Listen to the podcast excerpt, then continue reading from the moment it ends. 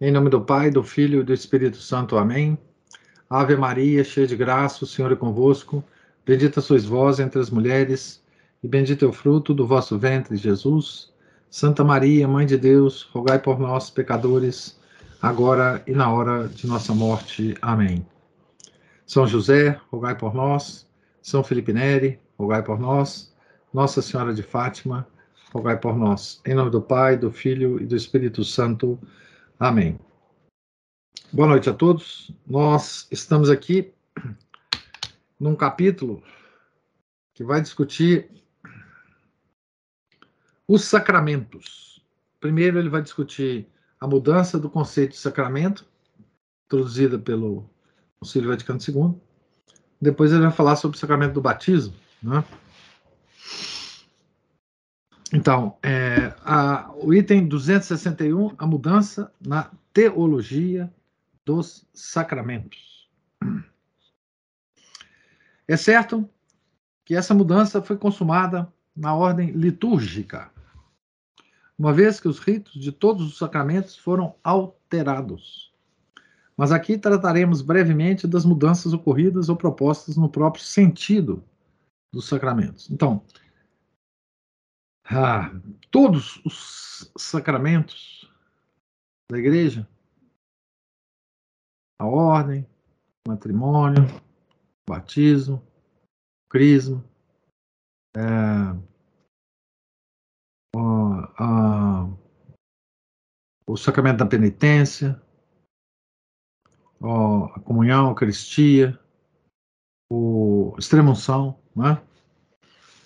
todos esses sacramentos foram modificados liturgicamente, né? é, inclusive outras disciplinas da igreja, o próprio exorcismo, que não é um sacramento, mas também foi modificado, né? Tudo, tudo foi modificado. Não, não existe é, pedra sobre pedra. Né? Ele, então ele vai analisar aqui a, a mudança do fundamento, né? Porque é dela que, que surgiram as outras mudanças. Né? A mudança possui caráter homogêneo e consiste em ampliar o papel da subjetividade e reduzir proporcionalmente o valor ontológico dos sacramentos.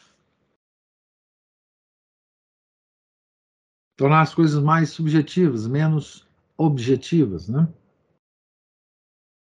Então, aí você fere a ontologia dos sacramentos, né? o valor ontológico dos sacramentos, que tem a ver com o ser, né? sem abandonar a definição clássica de sacramento, como, então, a definição clássica que está no, nos catecismos, né? Sinal produtor de uma realidade sobrenatural. Seu significado vai sendo ampliado, diminuindo o conteúdo ontológico, fazendo o sacramento um sinal de realidades subjetivas do homem. Então, é, aqui, sinal produtor de uma realidade sobrenatural, é, por ser sobrenatural, ela não se torna subjetiva. Né? A realidade sobrenatural é uma realidade. Aliás, muito mais real do que as realidades é, materiais. Né? Mas essa realidade é que vai sendo minada, né? é, essa realidade sobrenatural passa a ser é, minada é, com a ideia de um que ele é um sinal de realidades subjetivas do homem. Sub, o sacramento não tem nada de subjetivo, mas é, é o que vai vai fazer o, o Concílio Vaticano II. Na medida em que todo ente criado, tendo-se firme o princípio da criação, é um reflexo do verbo. Pode-se conceber o sacramento no sentido lato, de sinal do sagrado, e dizer que todo mundo é sacramento. Sentido lato, né? Mas além de, da sacralidade da natureza criada, a religião cristã conhece uma sacralidade em sentido estrito que é aquela pela qual instituindo a ordem sobrenatural, Deus assume certas coisas, atos ou palavras como instrumentos para produzir uma realidade sobrenatural e também para significá-la. Então, aqui é o sentido estrito, né? Tá certo? É...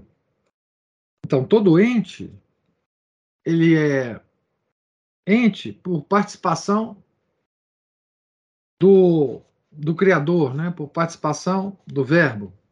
Né? Então, é... então, aqui tem um sentido lato que o, o Conselho Vaticano II vai, vai usar. Vai tentar até sobrepor ao outro sentido. Né? Quer dizer, se tudo foi criado pelo Verbo, todo ente, só existe por causa da participação no verbo.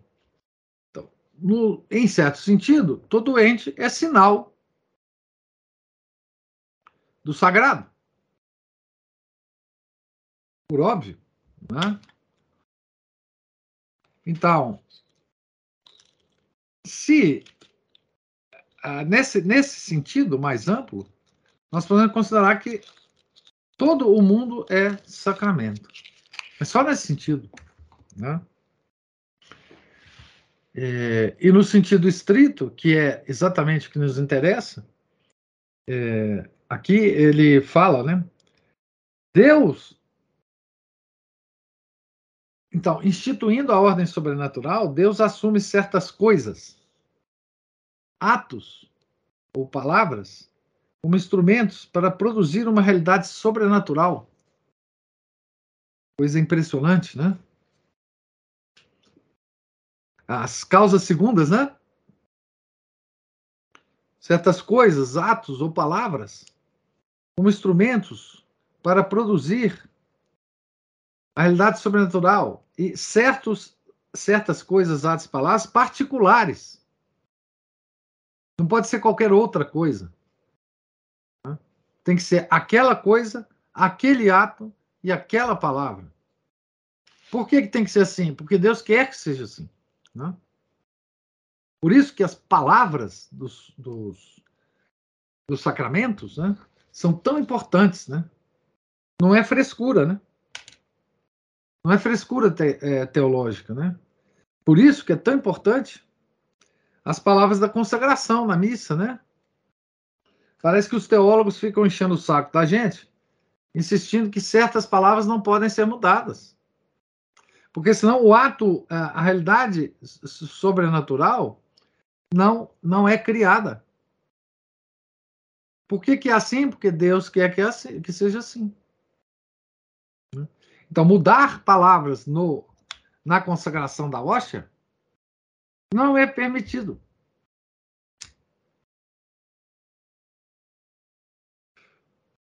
E esse é um problemão para todos os sacramentos, especialmente para o sacramento da Eucaristia, em torno do qual tudo gira. Né? Aquelas palavras são imutáveis.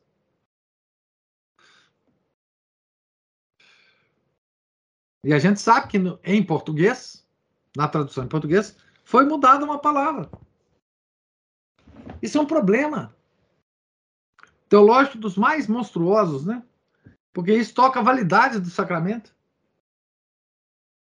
Né?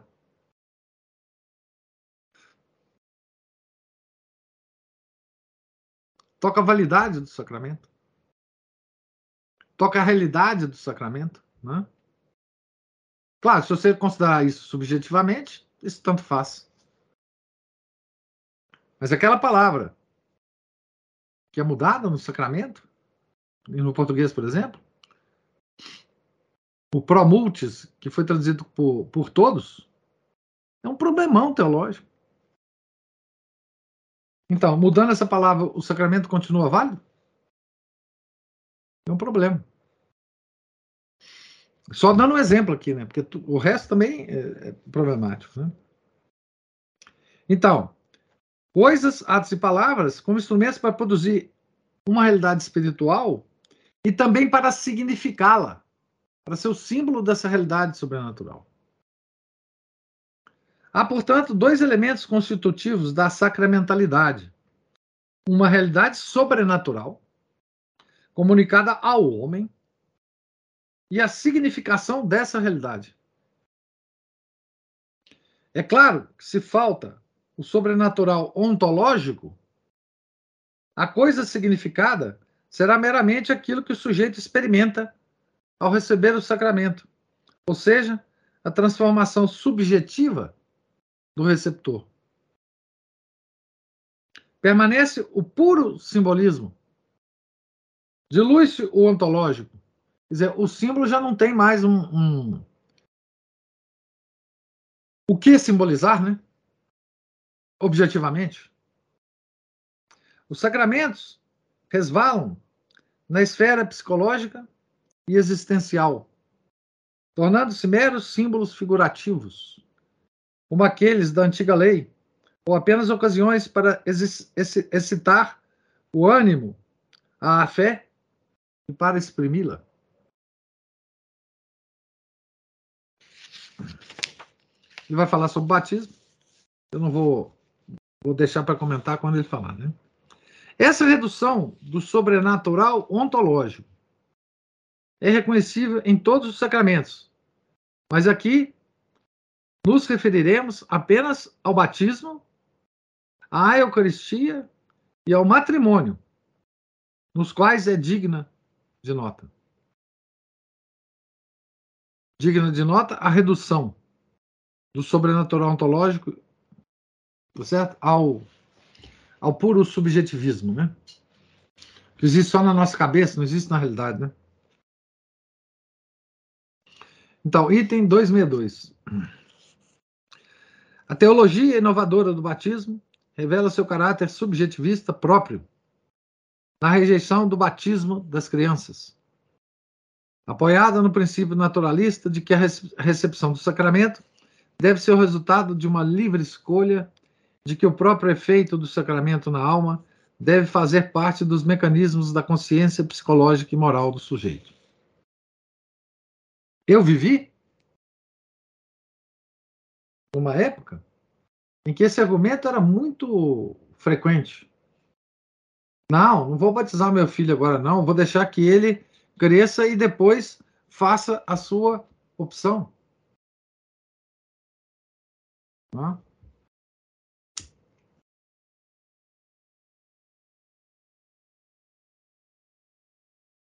Tá certo? Quer dizer, como se o batismo tivesse efeito só depois que a consciência do indivíduo resolvesse é, ser batizado. Ele só tinha um efeito psicológico é, sem esse efeito, quer dizer, se a pessoa que for batizada não escolher, não tiver escolhido ser batizada, isso não, não, não tem efeito. Né? É historicamente provado que o batismo das crianças sempre foi praticado pela igreja, também nos séculos de evangelização dos gentios. Por causa das conversões, os batismos de adulto predominavam sobre a iniciação dos recém-nascidos. E esse predomínio teve como consequência que a formação propedêutica, com catecumenato, escrutínios, exorcismos e provas de todo gênero, caracterizou até os nossos dias o rito do sacramento.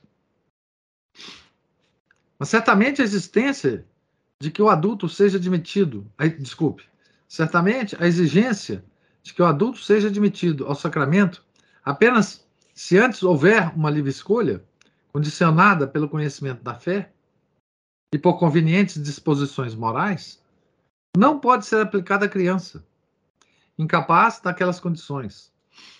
Tampouco a impossibilidade dessa aplicação pode impossibilitar a recepção do sacramento. No tempo de Santo Agostinho, também aos nascidos católicos se lhes postergava frequentemente o batismo, até a idade madura. E Agostinho e Ambrósio estiveram entre eles. mas o costume era um abuso ocasionado pela própria severidade moral da religião e pelo rigor da disciplina penitencial, que infligia penalidades diuturnas e até mesmo vitalícias aos batizados que caíssem em pecado grave. Sabemos, por intermédio de Santo Agostinho, que a dilação do batismo era um disfarce para o relaxamento moral, análogo a dos chamados clínicos, convertidos no leito de morte. Aqui ele cita a obra de Santo Agostinho, né? É, Confissões, capítulo 1, item 10. Ah, aqui tem a, a, em latim, eu vou ler a, já em, em, português. Deixe que ele faça o que quiser, ainda não foi batizado. Essa é a frase do, das confissões, né? E aqui ele fala dos clínicos, né? Os clínicos, é, os pagãos que propositalmente deixaram para se converter no leito de morte eram chamados de cristãos clínicos, porque a palavra grega clínicos significa originalmente de cama ou para a cama. Daí também o nome de clínico, dado ao médico e atender os pacientes de cama. Isso aqui é uma nota é, do tradutor, né?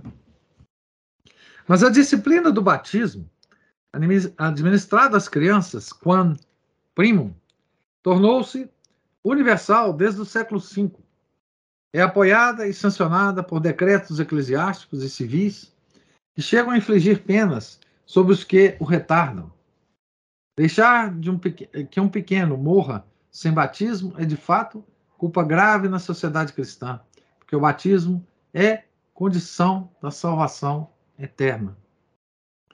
A questão do limbo das crianças foi discutida vivamente na teologia desde o tempo da controvérsia pelagiana, mas vai além do escopo desse livro. A necessidade de batizar logo os recém-nascidos induziu depois a se separar, em certos casos, o ato batismal, que se fazia em casa e por qualquer pessoa, dare l'acqua, em dialeto lombardo, e endoyer em francês. Das cerimônias litúrgicas, é, esse, esse é, dare laque, laqua, é a água do socorro. Essa, essa expressão existe é, em português, né? água do socorro, em algumas regiões do Brasil. Esse batismo em, em casa, né? das cerimônias litúrgicas celebradas mais tarde na igreja pelo sacerdote.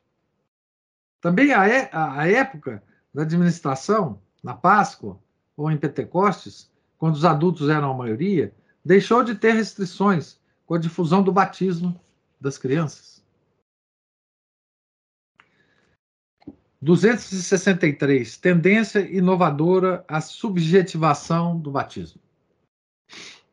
A teologia moderna do batismo tende a desviar o eixo do sacramento do objetivo da graça para o objetivo da liberdade, pondo o valor salvítico primariamente na consciência do dom de fé de quem o recebe. Daqui vem a ressuscitada controvérsia a respeito do batismo das crianças, no qual faltando o elemento da consciência, faltaria a condição essencial do sacramento. Isso é a subjetivação do batismo, né? Quer dizer, o batismo, nessa subjetivação, é, ele depende da consciência do, do batizado, é? do candidato ao batismo. Deve-se recordar, a propósito, que um elemento de adesão subjetiva sempre foi requerido pela Igreja para batizar as crianças e que esse elemento é constituído pela vontade e pela fé dos adultos que representam o batizando. Essa fé é a fé da Igreja e é fé de outros, não da criança, que é inconsciente, mas também é fé da criança enquanto esta não é um indivíduo isolado, mas membro da comunidade familiar. E esta é, por sua vez, membro orgânico da igreja. no qual, na qual todos os membros são vivificados e unificados pelo Espírito Santo. Aqui tem uma nota. Esse elemento subjetivo foi vivamente, foi tão vivamente sentido que na forma carolíngia, as crianças inconscientes assistiam com os pais à catequese, aos escrutínios e a toda a continuada preparação.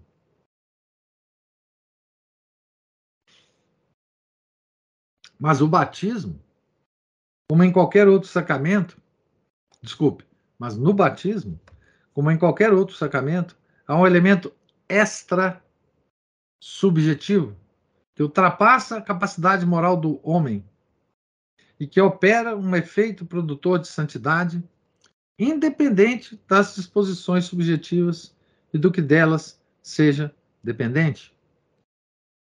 Tem outra nota aqui que diz: o efeito é produzido ainda que o batizando adulto esteja em pecado mortal. Aqui ele cita o Catecismos de Gasparini, página 197. Esse é o efeito real, né? Esse efeito principal do batismo é o cumprimento do célebre vaticínio do profeta Jeremias, Jeremias 31, 33, onde é expressa a diferença entre os sacramentos abraâmicos e os da nova aliança. Uns são materiais e ineficazes, outros espirituais e eficazes, e inscrevem a lei no mais profundo do homem. Esse efeito, que o vocabulário paulino designa como, com o nome de caráter, atua na essência e nas potências da alma, segundo as várias escolas, mas tem como propriedade essencial ser sobrenatural e diferenciar a quem o recebe. Então, o batismo é um a recepção de um caráter, né? de, uma, de uma estampa, de um carimbo sobrenatural na alma. Né? Atua nas potências superiores da alma. Né? Tá certo?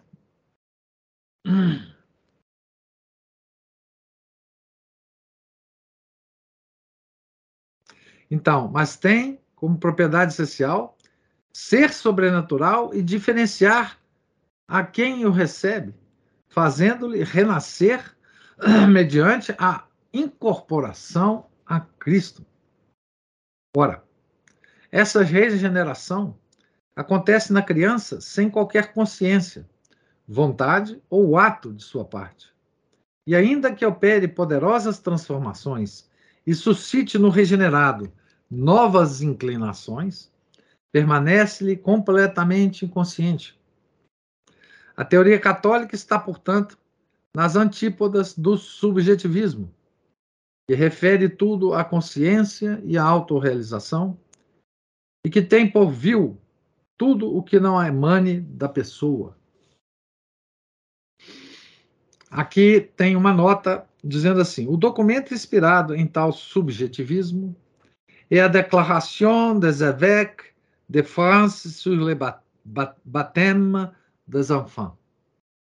Declaração dos bispos da França sobre o batismo das crianças. Ali se considera que a prática do batismo infantil está sujeita à reforma. Propõe-se uma inserção gradual no ministério de Cristo, desculpe, no mistério de Cristo ressuscitado e a dilação do batismo. Também os cátaros relutavam em aceitar o batismo infantil, alegando a necessidade de atos de consciência. Ele cita um livro aqui chamado Esprit et Vie, 1966, página 503. Que coisa interessante, né? Isso é uma herança dos cátaros, né? Tá certo?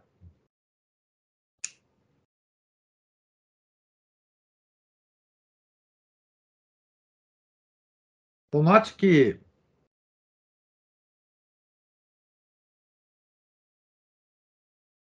essa, essa estampa, esse caráter que a alma recebe no batismo, ele independe da consciência. do batizado. No caso da criança, né? Ela está inconsciente, né? Mas ela sequer é consciente no adulto, porque o adulto também, ele, por mais que ele queira o batismo, né? Essa estampa, esse carimbo, esse caráter que é dado à alma, ele não sente imediatamente. É uma espécie de inclinação. É uma espécie de, de sinal que vai que vai se desdobrar ao longo da vida né, do indivíduo. Não é uma coisa que você tenha consciência dela. Nem, nem, nem o, o adulto, né? Ora, essa regeneração acontece na criança sem qualquer consciência, vontade ou ato de sua parte. Ah, já li isso aqui. Vou passar para para a frase depois da nota 7, quem estiver acompanhando aí. Na concepção católica, entretanto, no batismo são infundidas as virtudes sobrenaturais, certamente não em ato, mas em hábito, de forma tal que a, na progressão espiritual do cristão, este se torna capaz de realizar os atos livres e conscientes daquelas virtudes. Então, imprime um hábito, uma inclinação da prática das virtudes, que só se vai só se vai se só vai se transformando em ato à medida do decorrer da vida, né? Da vida da vida cristã, da vida católica, né? É evidente que aquilo que com inconveniente neologismo se chama de conscientização, isto é, a redução de todo homem à consciência e ao sensível, é radicalmente incompatível com a teologia católica. As poderosas modificações que a graça batismal opera na alma, elevando-a sobre si mesma a atos sobrenaturais, não podem ser aceitas pela nova teologia, já que não são percebidas psicologicamente e não contém nenhum daqueles atos pessoais nos quais, segundo a antropologia pós-conciliar, está centrado no valor humano. Então, isso que ele acabou de falar aqui, do, da teologia conciliar, né, ela faz com que o homem seja o centro de tudo. O homem é que dá valor ao batismo. A conscientização do homem é que dá valor ao batismo. Tá? Sem essa conscientização, não há valor no batismo. Então entendem como que quando a gente fala, quando se fala que o Concílio Vaticano II transformou o homem no centro de tudo, é a isso que se refere, né? É, é, esse sacramento que imprime na alma, infunde na alma, estampa na alma as virtudes sobrenaturais que não passam pela consciência, isso não é válido para, para a teologia Concílio Vaticano II. Porque tudo, todo o centro é o homem. Então, o homem, a consciência do homem é que é a principal aqui. Né? Portanto, a tendência a excluir da prática da igreja o batismo dos recém-nascidos, alegando-se que se celebra na inconsciência, para dar lugar ao batismo dos adultos, é uma consequência necessária da rejeição do conceito primordial de dependência.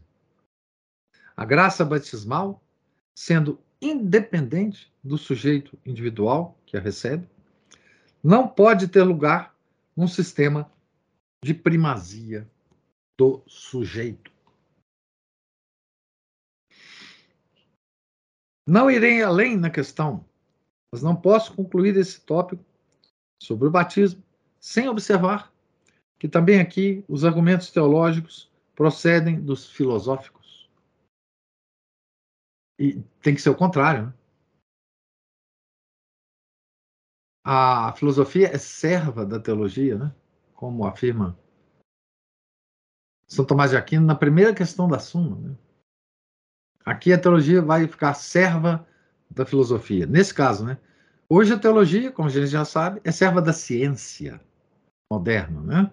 Nós já comentamos sobre isso. Mas aqui, ah, então, os argumentos teológicos procedem dos filosóficos. Dois pontos. A negação da teoria de ato e potência leva necessariamente a negar, a negar que na criança batizada se encontra uma virtude em potência que está destinada a atualizar-se no desenvolvimento histórico do indivíduo. A fé infusa não se vê, não existe. Este é o corolário da rejeição do visibilium et invisibilium.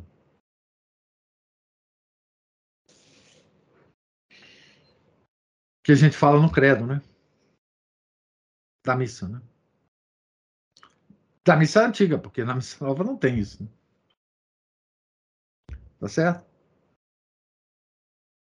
Então veja que aqui a filosofia é a, ser, a teologia é a serva da filosofia. Então,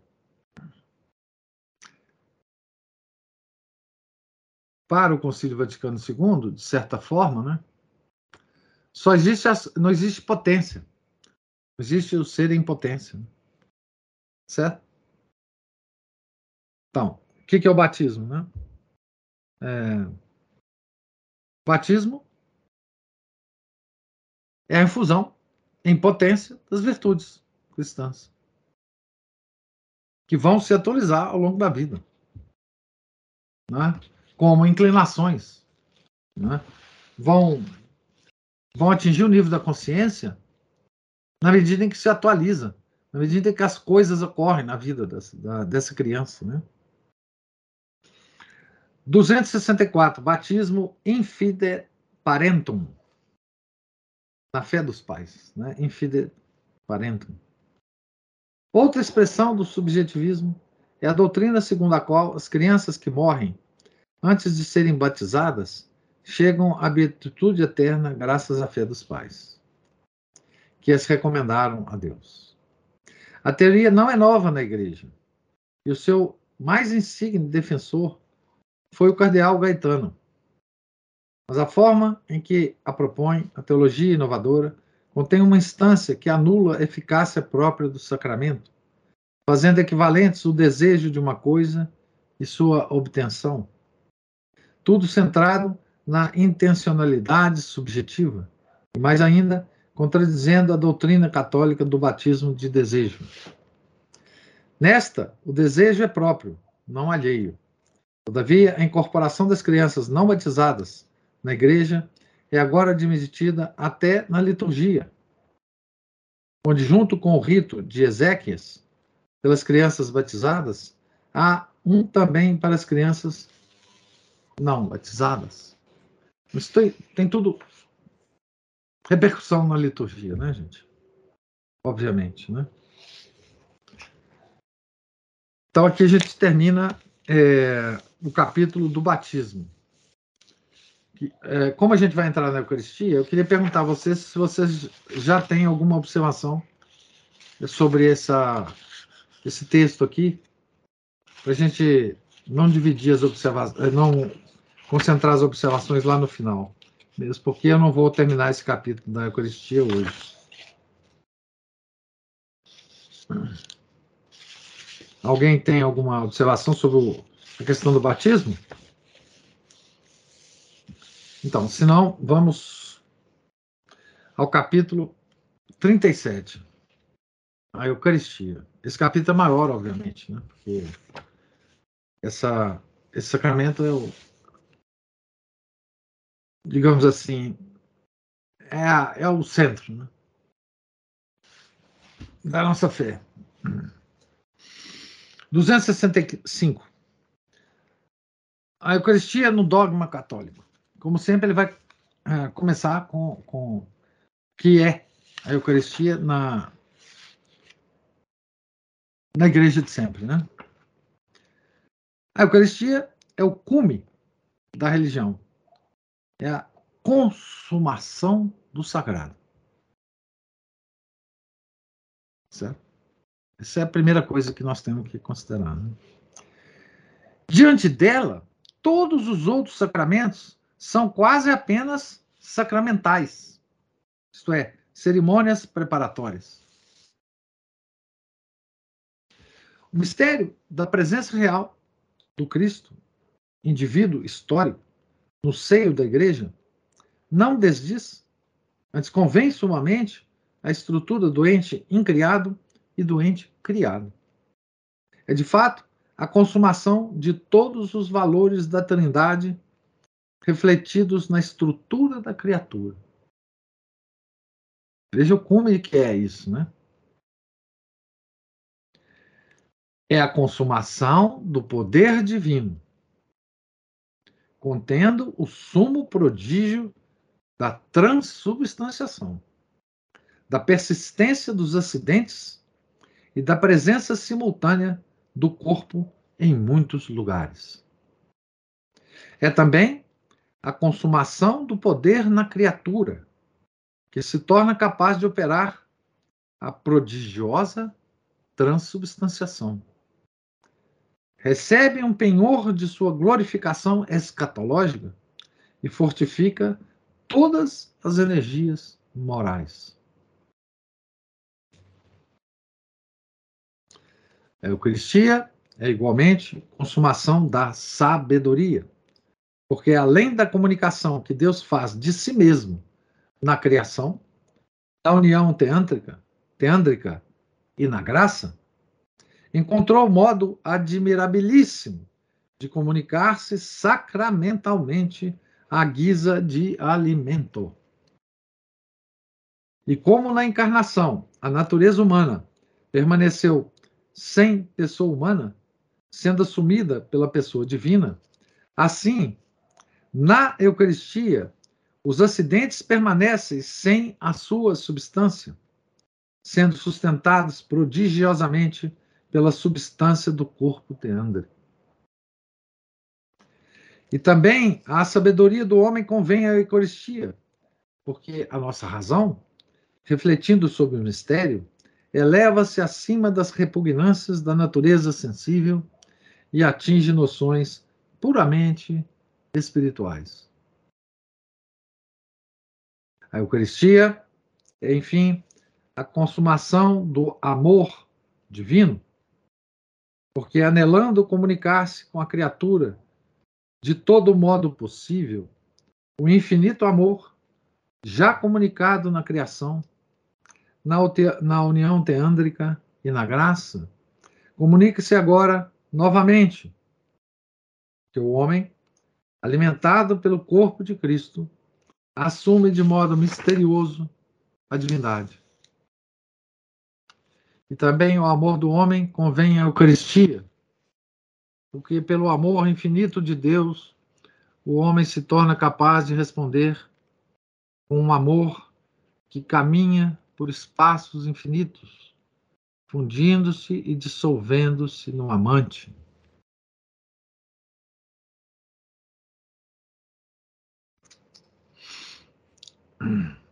Então aqui tem uma nota dizendo: por todo esse desenvolvimento, inspirei-me em Campanella, teologia, e aí ele dá as referências. Então, essa, essa é a Eucaristia no dogma católico. Né? Veja, essa explicação aqui é uma explicação de um catecismo, né? De um catecismo para adulto, de um catecismo elevado, né? certo? Mas isso é simplesmente um catecismo.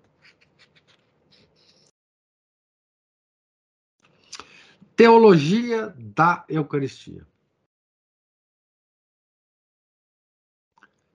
Toda a interpretação do dogma eucarístico deve salvaguardar a presença real do corpo de Cristo no sacramento. E será válida ou não, segundo, segundo mantenha ou não tal realismo. Não compete a um livro como este entrar nos vários argumentos teológicos árduos e difíceis, difíceis sobre esse assunto. O fundamento do mistério é que o corpo de Cristo, ou melhor, o indivíduo teândrico, encontra-se realmente presente após a consagração, tendo sido convertida toda a substância do pão nesse corpo. E a ofensa feita aos sentidos, ao não perceberem ali onde está o corpo de Cristo, senão as qualidades sensíveis e a quantidade de pão, não é propriamente uma ofensa, já que os sentidos continuam a estar em ato a respeito do seu objeto próprio, as qualidades, acidentes ou espécies. Ainda que sob o objeto dos sentidos já não esteja subjacente a substância do pão, mas a substância do corpo, corpo de Cristo. O corpo não está presente com sua quantidade própria e fenomênica, mas com a quantidade fenomênica que tinha a substância do pão antes da consagração. Tal é a doutrina da encíclica Mysterium Fidei de Paulo VI, que repropõe ad literam a doutrina do Concílio de Trento. Tem uma nota, um pouco antes, uh, fala, depois da expressão pão antes da consagração. A nota diz o seguinte: note-se que, não sendo a extensão a essência do corpo, mas um acidente seu, a mutação da substância não implica a mutação da extensão, como ocorreria no sistema cartesiano, onde a extensão é a essência do corpo. No sistema cartesiano, a transubstanciação é impossível, né? É, é isso que ele quer dizer aqui. Né? Então,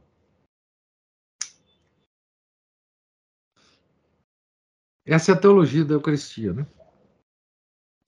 Mencionarei a tentativa moderna de Rosmini de conceber a transubstanciação como a sucessão do corpo teândrico ao corpo do pão após as palavras consacratórias. Consecratórias. O, principal o princípio substancial do indivíduo teândrico, que está no céu, aviva e faz converter-se em sua própria substância a substância do pão. Um processo análogo ao da nutrição vital, mediante a qual o alimento se transforma em homem. Aqui tem uma nota. Ver o amplo tratado sobre a Eucaristia em Antropologia Sobrenaturale, é, edição nacional, volume 28, página 275. Mas a doutrina de Rosmini foi censurada pelo decreto de 1888 em 40 proposições. Então é bom a gente nem. Rosmini mantém a verdade dogmática de que a substância do pão se muda intrinsecamente na substância do corpo teândrico. Mas essa explicação aqui não tá boa, não, né? Ele, ele cita o Rosmini muitas vezes aqui. Né? O Rosmini é problemático, né? Mas, enfim. Vamos guardar a teologia da Eucaristia, né? Então, aqui, nesses dois itens iniciais, ele coloca, então, a Eucaristia como dogma católico e a Eucaristia como a teologia a ver, Teologia é o discurso sobre Deus. Né? Então, a teologia desenvolveu um discurso sobre a presença real. Né? E esse discurso que está aqui no segundo item. Né? Então, essa é a, a, concepção da igreja, sempre. Né? Agora, teologia inovadora da Eucaristia.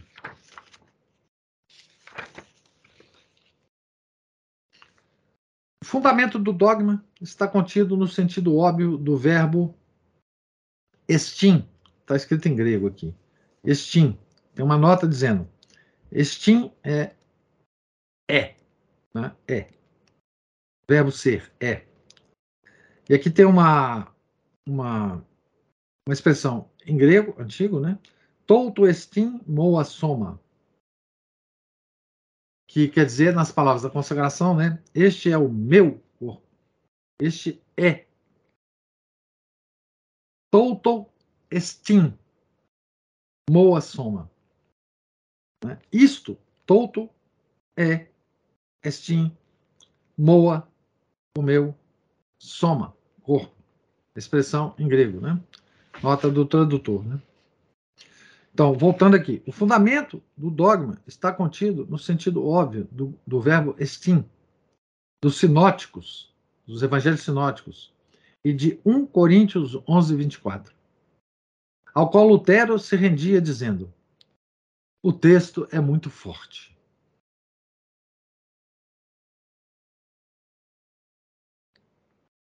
Aqui tem uma nota também, dizendo assim: na fórmula, hoc estim enim corpus meum. Está em latim aqui, né? A partícula enim não significa com efeito, mas realmente. Como se prova também pela sua posição.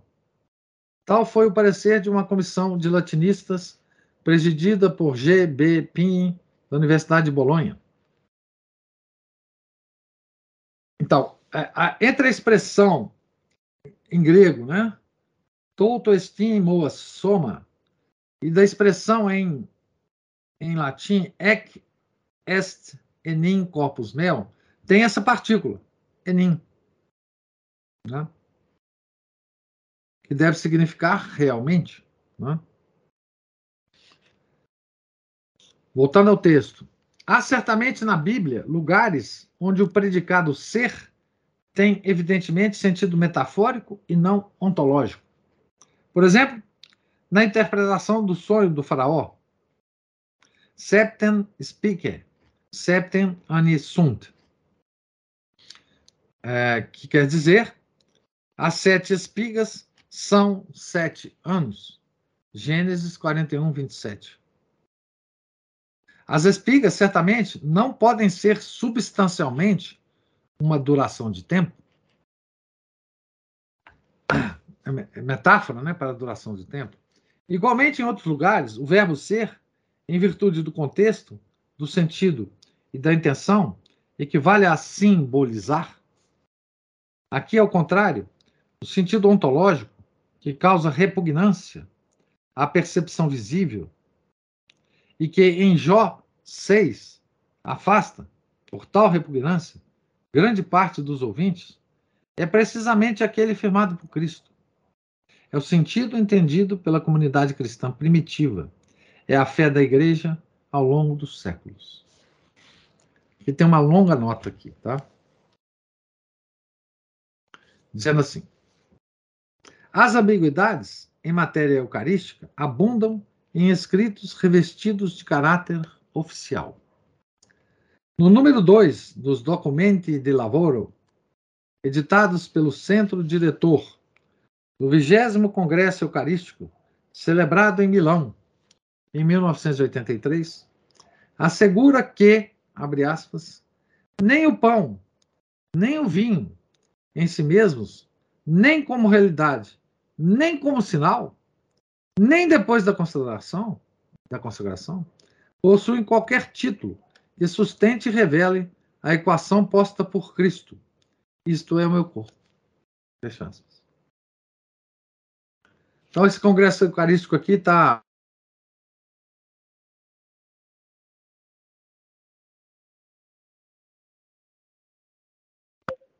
dar uma travada aqui. Eu vou começar a ler de novo a nota aqui, eu não sei onde que travou. As ambiguidades em matéria eucarística abundam em escritos revestidos de caráter oficial. No número 2 dos Documenti de Lavoro, editados pelo Centro Diretor do 20 Congresso Eucarístico, celebrado em Milão, em 1983, nesse, nesse, nesse documento de Lavoro, né, item 2, Assegura-se que, abre aspas, olha o absurdo, né? Nem o pão, nem o vinho em si mesmos, nem como realidade, nem como sinal, nem depois da consagração, possuem qualquer título que sustente e revele a equação posta por Cristo. Isto é o meu corpo. Fecha aspas. Aqui se nega a eficácia das palavras consecratórias e pelo menos se obscurece a verdade da presença real. A ambiguidade da doutrina do documento, que se inspira em Hanner e Schillebeck, Karl Hanner, né? Schillebeck foi o outro miserável, né? foi denunciada em Renovácio, 1982, páginas 198 seguintes. E seus autores apresentaram uma débil defesa em Renovácio, 1983, páginas 255 e seguintes. Entre outras coisas, sustentaram que apenas o magistério pode emitir julgamento sobre a ortodoxia de uma posição doutrinal. Ao contrário, é certo que todo fiel tem o direito de confrontar o ensinamento dos doutores privados com aquele da Igreja Universal, e, nesse sentido, reconhecer se um autor exprime a verdade de fé ou uma opinião sua contrária àquela. Então, esses, esses teólogos sustentam ainda, além de, de demover a presença real da Eucaristia, né? sustentam ainda que todo fiel tem o direito de confrontar o ensinamento dos doutores privados com aquele da Igreja Universal.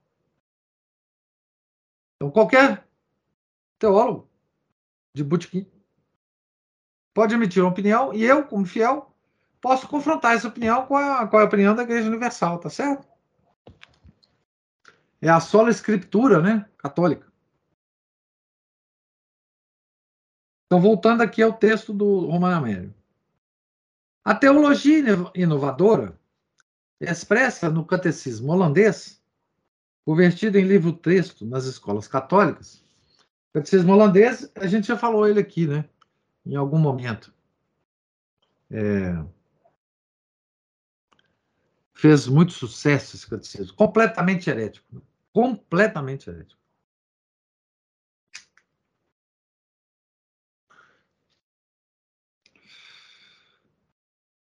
Que o Papa Paulo VI não teve coragem, né?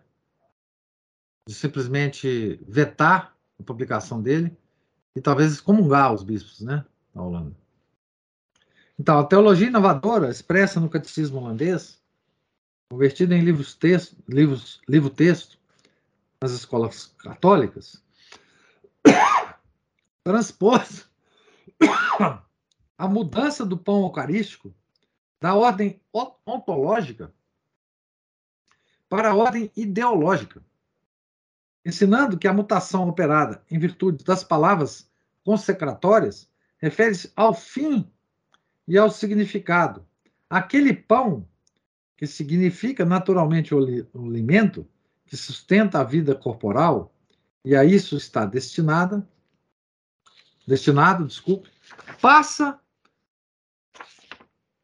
a significar o corpo de Cristo e assume finalidade de, de, de nutrição espiritual do cristão. Olha que, que, que coisa diabólica e sutil aqui, tá certo? Então, vou ler de novo. O pão, né? Aquele pão que significa naturalmente o alimento que sustenta a vida corporal, isso, a isso está destinado, passa a significar o corpo de Cristo. E assume a finalidade da nutrição espiritual do cristão. Não se pode dizer que transsignificação e transfinalização correspondem melhor ao caráter personalista dos atos religiosos, como querem os autores dessa sentença. Também na transubstanciação é Cristo, indivíduo teândrico, que se oferece vítima e alimento em oblação, de amor.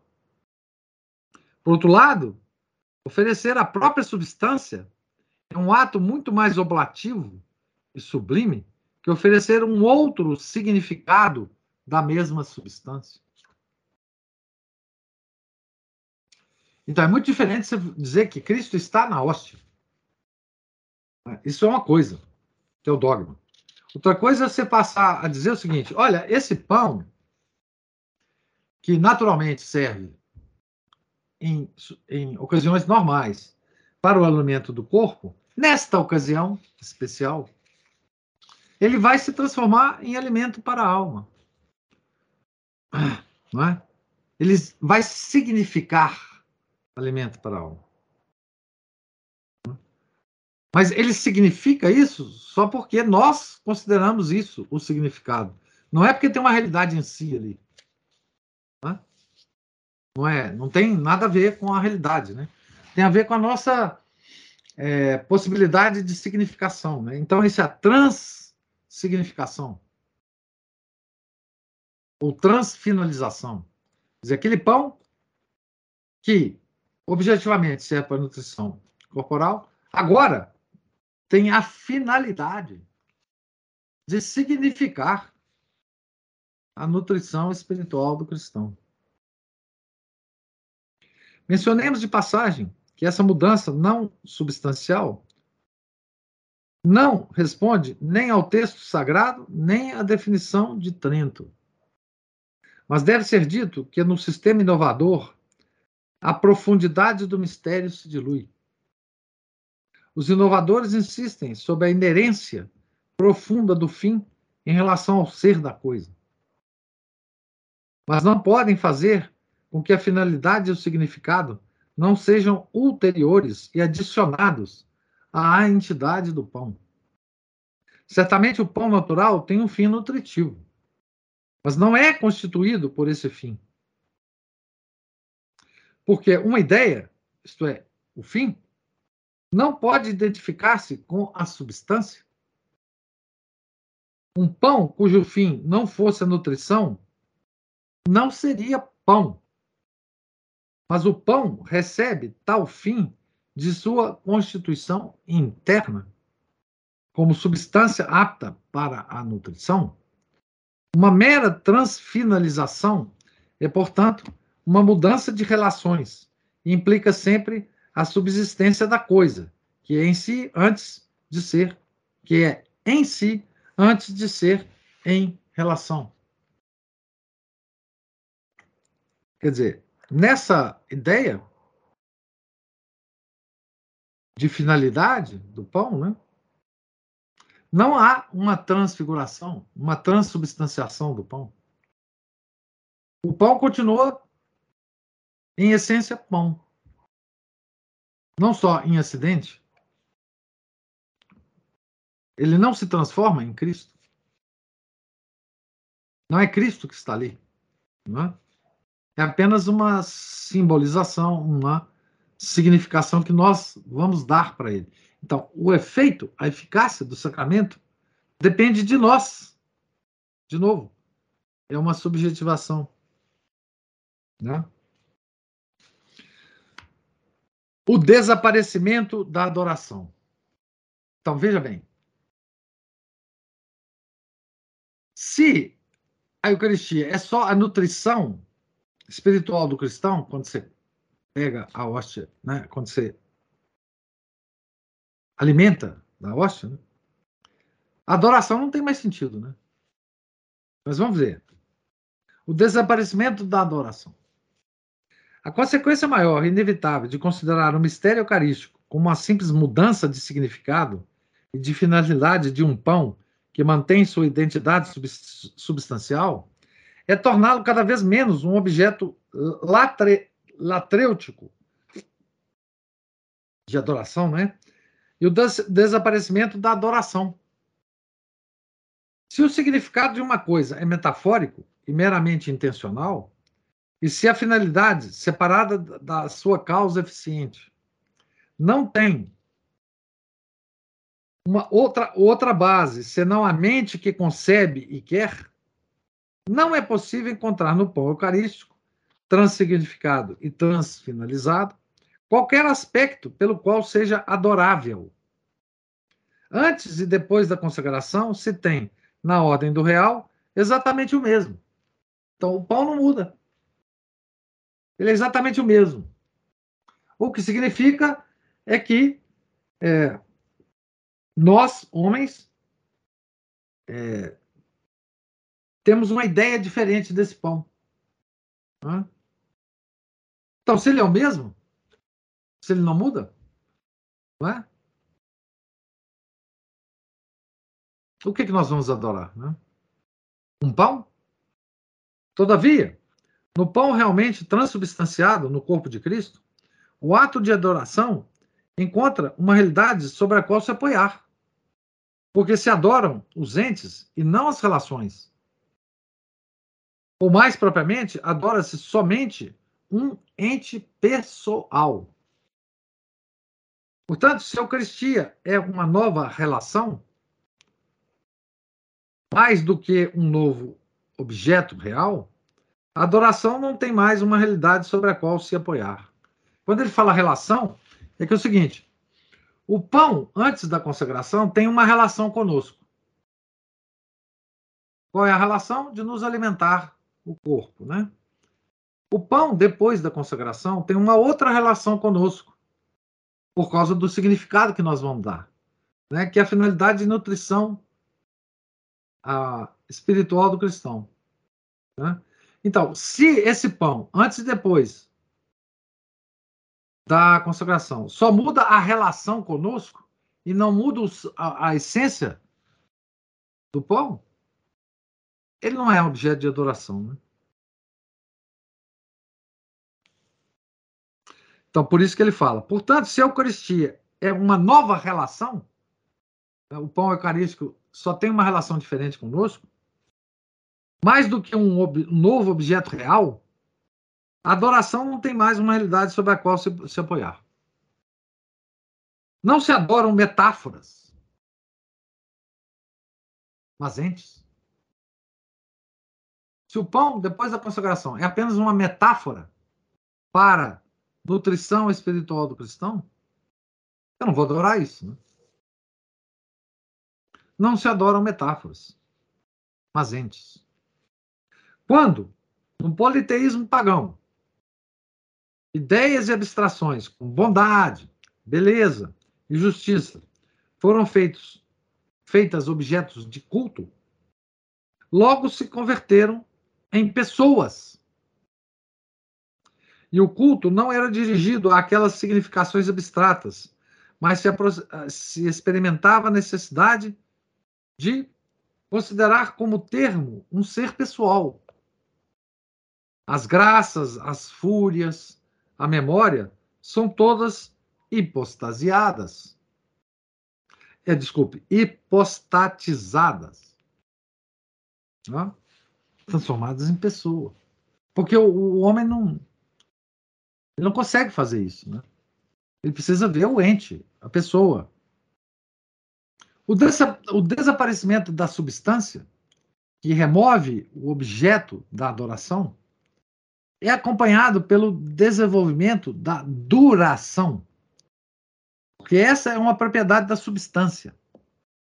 E as propriedades duram somente enquanto duram as substâncias. Um corpo simbólico, que é dado como alimento simbólico, consuma inteiramente o seu valor ao ser manducado, comido. Não é? Reduzido o valor do pão eucarístico a símbolo de nutrição, não resta mais nada de valor no sagramento não manducado, não comido. Aquela hóstia consagrada que a gente adora, o Santíssimo, é um pão que não foi comido. Então ele é um pão. Daqui a opinião que hoje em dia se divulga no povo cristão de que, recolhida à mesa do convívio eucarístico, não resta mais nada de divino no sacrário. Porque é o pão que não foi comido. Se ao contrário, o pão não é mero símbolo, mas substância real, O sacramento permanece para além da cerimônia, que lhe deu uma nova finalidade e para além da mandu, manducação.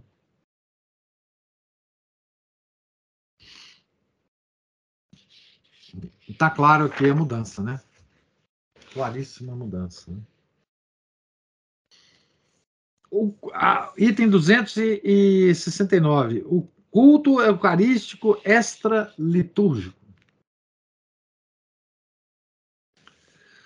O declínio do culto latrêutico da Eucaristia ocorreu dentro da celebração litúrgica, porque se comunga o sacramento sem adorá-lo expressamente, e fora da celebração, porque o culto do Santíssimo, as visitas, as exposições solenes, a adoração das 40 horas, as devoções reparadoras, caíram hoje todas em desuso e são evitadas quase como se fossem desvios. Ainda que a Mysterium Fidei, de 1965, de Paulo VI, né? E a instrução Eucharisticum Mysterium, de 1967, recomendasse vivamente a devoção pública ou privada ao sacramento fora da missa, como extensão da piedade cristã, cujo centro é a missa. A desafeição por esse culto propagou-se rapidamente, fomentada pelos desvios teológicos e tolerada pelo episcopado por causa de sua habitual acomodação.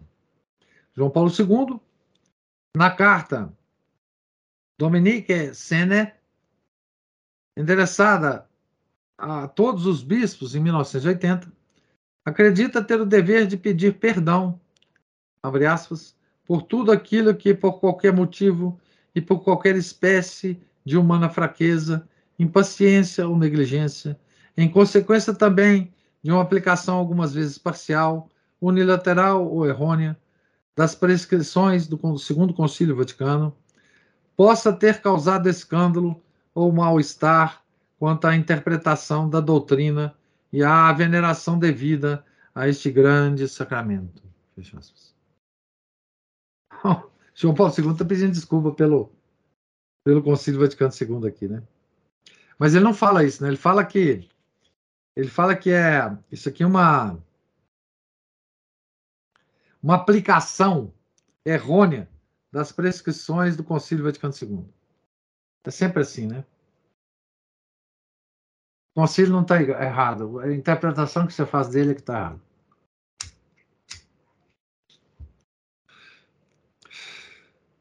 Foi para.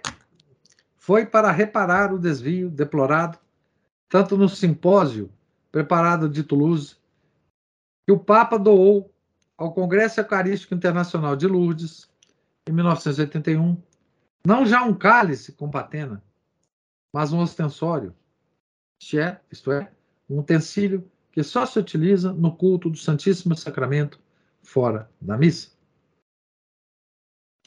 Aqui tem uma nota dizendo: Ver Congrès, Congrès Eucharistique Lourdes, 1981, Paris, 1981, página 100. Ver também a lamentação do cardeal Giuseppe Siri, que o cardeal Giuseppe Siri faz em, su, em sua revista Renovatio, 1982, número 1, página 5, sobre a, abre aspas, notável decadência do culto eucarístico. Esse abandono da adoração dentro e fora da missa é certamente efeito da dessubstancialização da Eucaristia, rebaixada de ato sacrificial, que se refere imediatamente a Deus Redentor, a ato de convívio, que celebra o ágape fraterno. Contudo, isso constitui também um passo retrógrado, porque se tenta disfarçar tal abandono como se fosse um retorno à tradição mais antiga. Ora, está constatado que até o fim do século XI a Eucaristia era conservada como hoje, com o fim primário de se dar a comunhão aos enfermos e moribundos. Mas esse fim primário não pode alterar a natureza do mistério, que é, por essência, o adorável. E não se pode fazer a igreja voltar atrás a um grau menos desenvolvido de seu conhecimento de fé e da consequente prática do povo de Deus. Aqui tem uma nota. Desde o século XIII até hoje, a adoração da Eucaristia fora da missa é buscada pelo povo, praticada e propagada pelos santos, de São Francisco de Assis a Charles de Foucault, tomada com fim por fundações religiosas, difundida nas companhias do Santíssimo, nas companhias do Santíssimo Sacramento, representada na arte, introduzida na, na piedade popular. No século XVIII, o opúsculo de São Santo Afonso Maria de Ligório, Visitas ao Santíssimo Sacramento, que nós temos hoje, né, aí para comprar em qualquer lugar, teve 24 edições, enquanto o autor era vivo. Depois de sua morte, no século XIX, outras 95. Ver Esprit et Vie, 1982, páginas 273 e seguintes. O estudo de J. Roche, Le culte de Saint-Sacrament hors messe, fora da missa. Né? O culto do Santíssimo Sacramento, fora da missa. Voltando ao texto. Como temos afirmado, o desenvolvimento histórico das crenças e da piedade produz um conhecimento mais profundo da revelação. E ao se repudiar o princípio do desenvolvimento canonizado, canonizando não os princípios, que são mutáveis, mas um estágio do desenvolvimento, firmando nele o um movimento vivo da Igreja, anula-se grande parte da teoria e da prática dos dogmas cristãos, muito mais esclarecidos hoje do que estiveram nos primeiros tempos e nos tempos medievais da religião.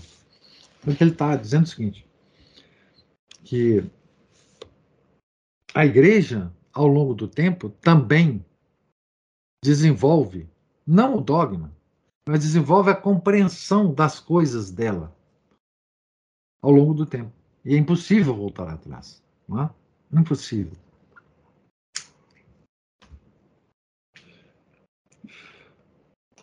Eu, como não fui dessa renovação carismática, eu não sei dizer exatamente é, quão precisa é essa observação que eu vou fazer.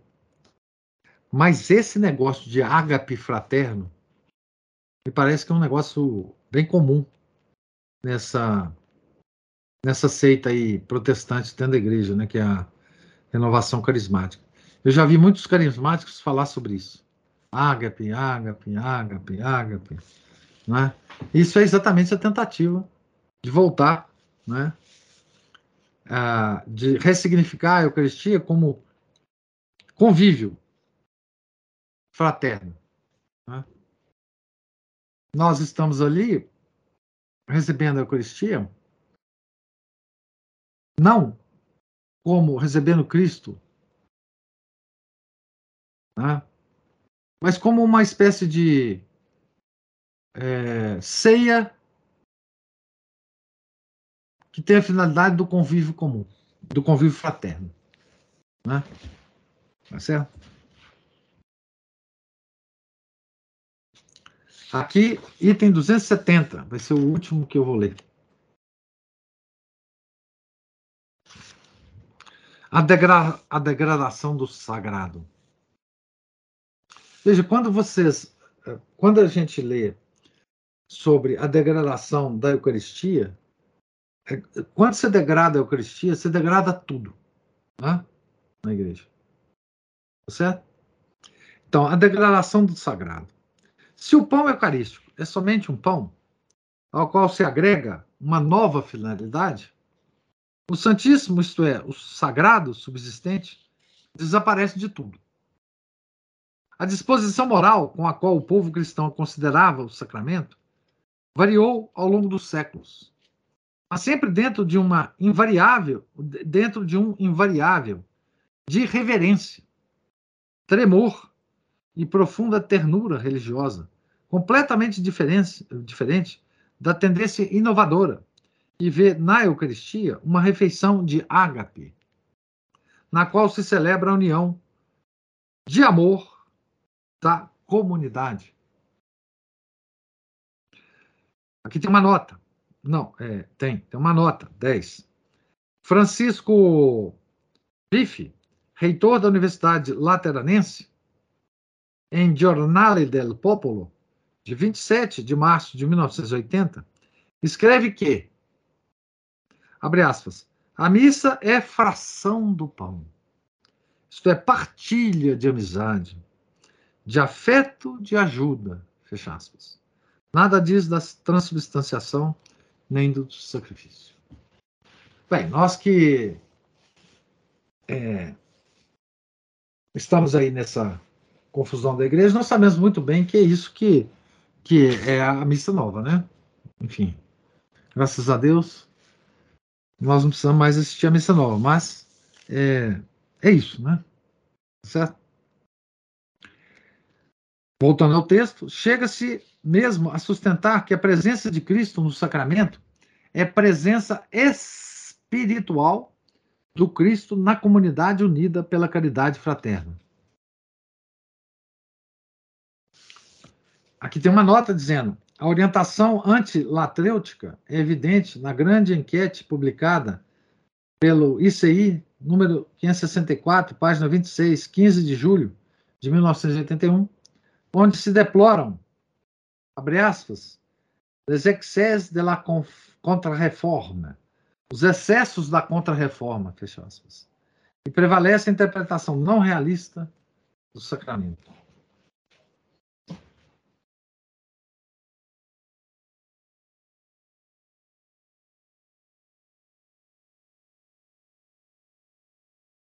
chega a si mesmo a sustentar que a presença de Cristo no sacramento é a presença espiritual do Cristo na comunidade unida pela, é, pela caridade fraterna.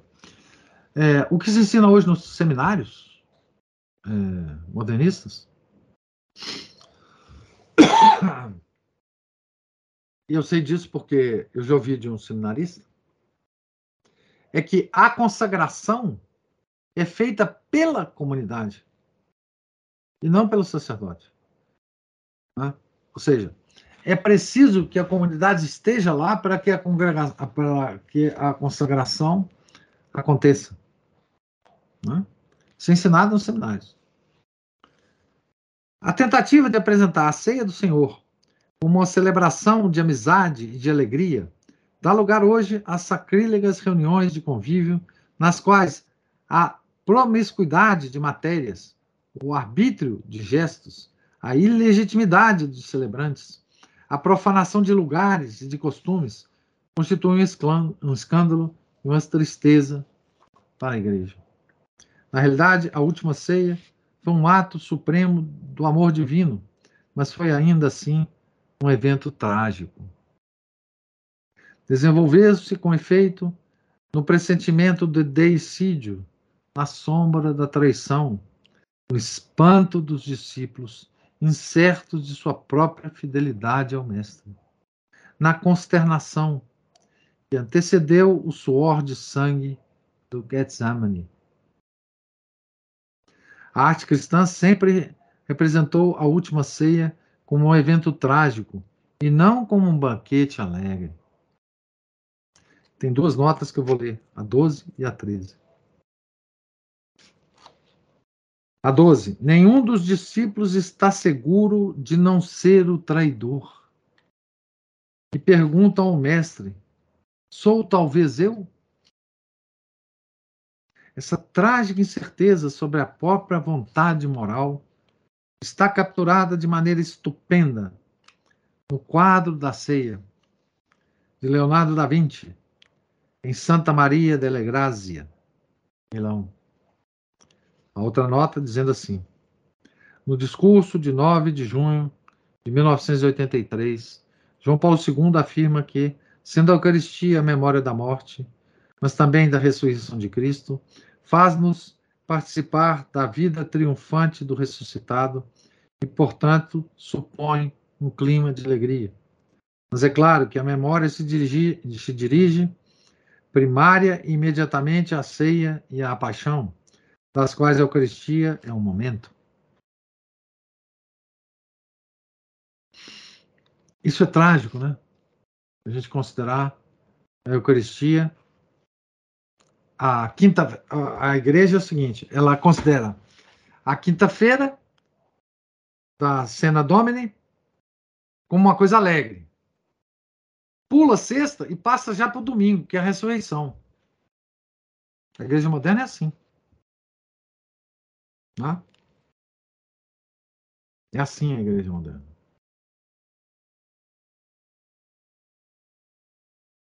A última ceia foi um momento trágico, trágico, essa é a palavra.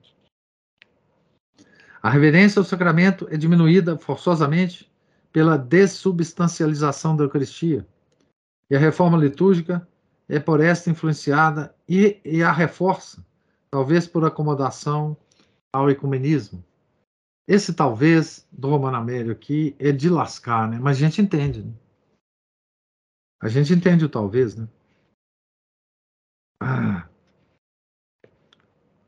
Então, aqui tem uma nota, né? A irreverência chegou a tal ponto que os bispos austríacos se viram constrangidos a elaborar um documento especial. Ver Dom Graber, bispo de Rabesburgo, que cita a obra. Abrogado quase completamente o jejum eucarístico, reduzida a quantidade de velas, convertidos os beijos e as genuflexões a raras inclinações de cabeça, destituído o Santíssimo do local mais digno, templo, deslocado o sacrário da posição mais excelsa à mais banal, da central à lateral, abandonadas as devoções latrêuticas, paralitúrgicas, privadas e públicas, retirada dos calendários a solenidade de Corpus Christi e convertida a procissão teofórica de diurna para noturna, como de lucificanácio, tolerado o uso de qualquer matéria, até de pundi doce, colocadas em minúsculas as iniciais das palavras sagradas, deixadas de lado os atos de preparação para a Santa Comunhão e os de ação de graças, esquecido o preceito pascal, substituídos os bancos com genuflexório por cadeiras, tornada obsoleta a obrigação de confessar os pecados graves antes de se aproximar do Corpus Christi, manuseadas as espécies sagradas por qualquer um e distribuída a comunhão por pessoas não consagradas, tratadas com familiaridades, familiaridades inauditas, as hóstias consagradas que os padres enviam num envelope por correio aos fiéis que desejam comungar, Abolida no missal a instrução defectibus in celebratione missarum ocorrentibus. Em suma, são milhares e milhares de sinais de degradação eucarística qui crevant. Les yeux. E saltam os olhos, né? Eu acho que é essa a expressão. E saltam os olhos, exatamente. Então aqui tem várias notas ao longo dessa dessa. Eu vou voltar às notas, mas eu quis ler o texto todo para a gente não ficar parando, né? Então aqui ele narra todas as. Enfim. Então, vamos ler de novo e eu vou ler as notas, né? Abirrogado quase completamente o jejum eucarístico. Reduzida a quantidade de velas. Convertidos os beijos e as genuflexões a raras inclinações de cabeça. Aqui tem uma nota. Nota 15, na página 543. Não só não é mais exigida a reverência, mas chega-se a proibi-la. O bispo de Antigonish, Canadá, proibiu formalmente a recepção da comunhão de joelhos. Aqui tem uma citação de um jornal famoso no Canadá, né, The Globe and Mail, jornal de New Glasgow, 19 de agosto de 1982. Continuando aqui. Destituído. Não, aqui tem uma uma, uma longa. Eu vou passar para a página 544, onde tem uma. Ah, sim, aqui tem uma nota assim. Retirada dos calendários a solenidade de Corpus Christi, convertida a procissão teofórica de diurna para noturna, como de Lecifuganácio, aqui tem a nota 16. Munícius Félix em Octávios, capítulo 8, diz que os cristãos eram desprezados como abre aspas, um povo que se esconde e foge da luz. Late, latebrosa e lucífica fuga. Nota do tradutor. Vamos lá, outra nota. Colocados em minúsculas as iniciais das palavras sagradas, deixadas de lado os atos de preparação para a Santa Comunhão e os de ação de graças. Aqui tem uma nota, 18. A mãe de Dom Bosco, quando o filho devia comungar, comungar afastava-o por três dias das brincadeiras. E aquela alma levada, que foi Antônio Fogazaro, preparava-se desde o primeiro de novembro para a comunhão no dia da Imaculada. Epistolário, páginas 328 sustentando que a insuficiência do fruto de uma comunhão deriva de não haver se preparado desde muito antes. Sigamos aqui nas notas. Aqui a nota 19, tá assim. Tratadas com familiaridades inauditas, as hóstias consagradas que os padres enviam num envelope de correio aos fiéis que desejam comungar. A nota 19. Ver no jornal L'Est Républicain 8 de fevereiro de 1977, a declaração do bispo de Verdun, que não encontra nada de repreensível nessa prática. Envio de hóstias consagradas pelo correio. Abolida no missal a instrução de defectibus in celebratione missarum ocorrentibus. Tem uma nota. Sobre os efeitos que ocorrem na celebração das missas. Esses defeitos, sobre os defeitos, né? Esses defeitos eram considerados com sumo cuidado no missão antigo. Mas é claro que quando o sacramento perde sua essência sagrada, os defeitos que ocorrem na celebração tornam-se irrelevantes. em suma, são milhares e milhares de sinais de degradação eucarística qui crevant les yeux, que saltam os olhos. Tem uma nota 21. Além dessas degradações, Ver em Esprit et Vie, 1971, página 2i, um sumário das indignidades que ocorrem comumente na celebração da missa, sem contar a série de abusos, frequentemente sacrilégios, denunciados pelo cardeal Renard em Documentazione Catholique, 1972, coleção 973. Aqui tem em latim, eu vou ler em português. Enfim, certamente abominável e incrível se o mundo não estivesse sob o poder do maligno, é o que recentemente vimos numa casa de religiosos, onde a capela do Santíssimo Sacramento foi construída bem ao lado da latrina.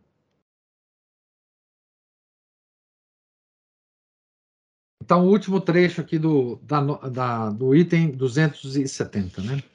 E se a Eucaristia é, como é, o cume do sagrado e o meio de recondução de todo o reino das almas ao Deus unitrino, pode-se dizer que a crise da igreja é crise da Eucaristia, crise da fé na Eucaristia, incluindo nessa crise toda a descristianização e dessacralização que as múltiplas mudanças geraram depois, visivelmente. Então, aqui está. Eu vou parar por aqui, mas aqui está. Por quê? que tantos católicos extraordinários lutam pela missa antiga. Que, que tantos católicos dizem que a integralidade da fé só pode ser mantida em torno da missa antiga? Não há como fazer isso com a missa nova. É um milagre que ainda haja pessoas piedosas que assistem à missa nova. É um milagre que é um milagre de Deus. Que nós não, nem temos que nos preocupar com isso, porque nós temos é que louvar a Deus por esses milagres. Né? Mas na, nas condições normais, não é absolutamente possível manter a nossa integralidade da fé assistindo a missa nova. Por quê? Pode-se dizer que a crise da igreja é crise da Eucaristia. Simplesmente isso. Como na Amélia. É, resume tudo. Né? Não há mais o que falar. Nós vamos parar aqui. Ainda tem muita coisa aqui nesse capítulo. Né? Mas de certa forma, esse capítulo, sob o ponto de vista filosófico teológico, não. Mas sob, o ponto de vista de casos, que ele está contando aqui, esse já está ultrapassado. Nós sabemos muito mais casos do que isso. Né? Porque isso foi escrito em 84. Né? Hoje a gente sabe de muito mais casos. Né? É, já presenciamos muito mais casos né? do que isso. Né? Mas os fundamentos teológicos estão todos muito bem colocados. Né? Eu pergunto se há algum comentário, alguma reclamação sobre o assunto de vocês aí.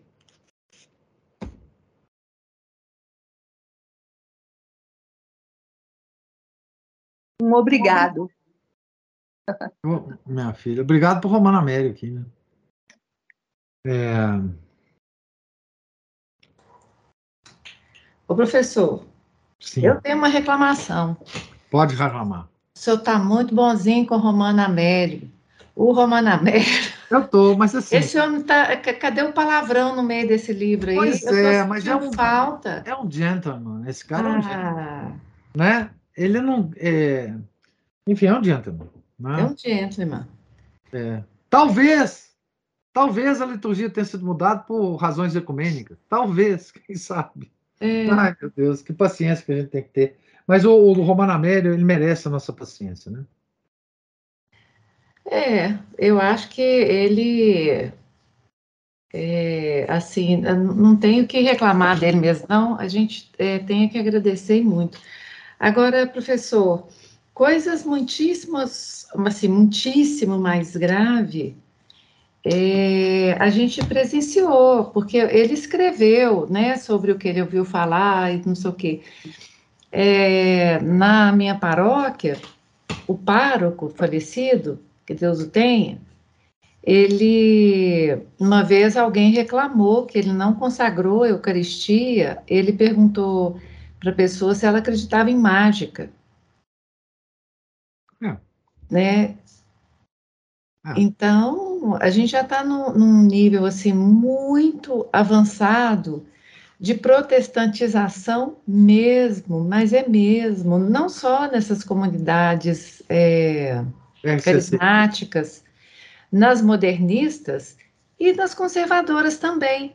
Isso. Porque, o professor, é, quando a gente estava lá na, na aula presencial anteontem, eu lembrei do Dom Henrique, até perguntei para o senhor o nome mesmo, como é que é o nome mesmo de quem fala que Adão e Eva não foi, é, não foram, que não acredita, né, no Gênesis, tal. Ah. E o senhor até me deu o nome, toda, toda hora eu esqueço. Mas o senhor veja bem, a fé católica... Poligenismo. Poligenismo. Que é muita, muitas pessoas, até o padre Cândido, quando eu escrevi algo sobre isso, falando, não é possível que o cara está ensinando isso, o padre Cândido entrou para defender, o padre Cândido lá da capela, da igreja ali da, da Avenida Gus Lima, ele já está até aposentado, muito bonzinho ele, mas também defendendo poligenismo. E eu falo assim, professor, é, Adão e Eva, virgindade de Nossa Senhora, presença real, é, o perdão dos nossos pecados esquecidos para sempre, depois da confissão, do arrependimento perfeito e da, do pagamento da, da, da penitência. Olha, isso é um conjunto de crenças que nós não podemos abrir mão é, em um milímetro de nada disso. Tá faltando, estão faltando outros aqui. Porque é, esse é o conjunto da nossa fé, porque se você é, tira qualquer coisinha dessas, tão pequenininhas, né? Como é que nós vamos acreditar que Cristo disse ali na Santa Ceia que este é o meu corpo? Quer dizer, é, esse limite, olha, eu estou sempre falando que o Romano Amério é muito difícil. Eu hum. já na primeira página desse capítulo aqui, eu já falei que eu vou voltar nela, porque não é uma questão de você entender né, momentaneamente do que está falando, mas apreendê-lo numa compreensão que justifique a sua fé. Isso é difícil. porque existe um limite muito tênue entre o sobrenatural e a nossa natureza. Isso. É, aquela, aquele momento ali da, da que o, o, sacerdote consagrado, né, que também essa, essa turma já destruiu essa, essa coisa toda, e já destruiu né, a nossa crença que na, na, na, no sagrado do, do, do, sacerdote, e também aquele momento ali da consagração, que a hóstia se faz presença real, não é? é. Então, assim, é, é, são palavras que eu estou dizendo, mas na hora que o Romano Américo explica com as palavras da transcendência, eu, eu, falo assim, a compreensão ontológica da coisa, uma Isso. compreensão ontológica que não é uma compreensão de fé. Ela tem uma, uma logicidade, um encadeamento de logicidade. É. é isso que falta, não é? Mas claro que falta para mim. É, é, é, o Romano Américo sabe perfeitamente, as pessoas que, os teólogos sabem e tal. Por isso que eu é. falo que ele é muito difícil. É porque ele é teólogo. É, por isso que, por isso que eu sou uma zeguela. É, nós todos. É. Nós todos. É, Mas é porque... é isso, pessoal. Ah, deixar, eu vou ficar reclamando aqui, porque eu já estou muito aflita com isso. Hoje a leitura me deixou aflita, porque por os credo. O que, que nós Mas é aflitivo vendo? mesmo, né? É. Mas é aflitivo mesmo. Eu recomendo que vocês, se tiverem tempo, leiam desse capítulo da, da Eucaristia, releiam os dois itens iniciais, né? A Eucaristia no dogma católico e a teologia da Eucaristia. São muito bons esses dois passos introdutórios, como catecismo para nós, né? É, que somos esse aí que você falou, somos todos. Zé Guela. É, Zé Guela, isso. Então, assim, é, é uma. O Romano Maia é, uma, é muito difícil. Por que, que ele é muito difícil? Porque é, as questões é, é do, das mudanças conciliares, elas são muito sutis. E é por isso que muitas boas pessoas, de formação intelectual muito, muito alta, é, caem nessa, nessa esparrela. Nós vemos hoje muitos modernistas né, empedernidos que caem nessa esparrela. Né?